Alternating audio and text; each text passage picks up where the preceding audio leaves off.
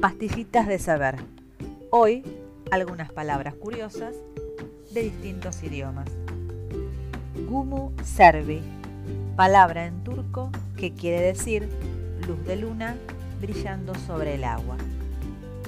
Ilunga, en el dialecto Shiluba del Congo, esta palabra es usada para una persona que es capaz de perdonar una falta dos veces, pero no la tercera.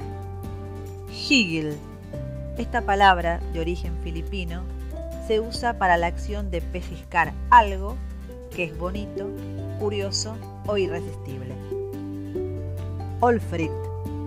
En la época de los vikingos, del danés arcaico, se refería al miedo de que faltara cerveza.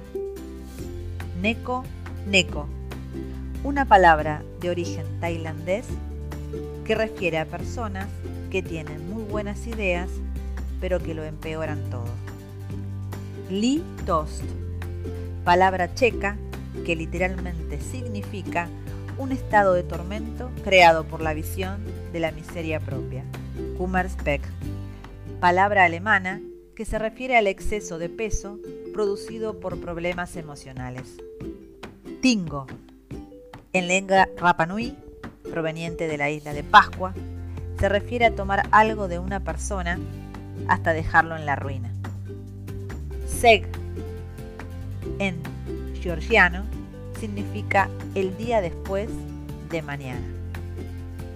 Pesmenteiro. Esta palabra portuguesa se les da a las personas que solo van a un entierro por la comida.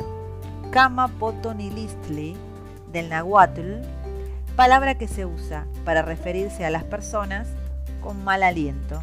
Un yahanipi shitutua, palabra que expresa ellos me obligaron a beber.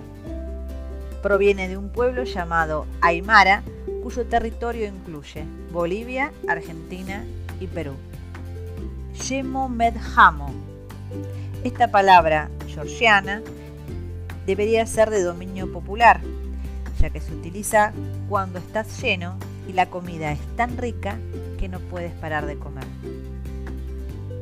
Nos vemos en la próxima pastillita de saber de correctores en la red.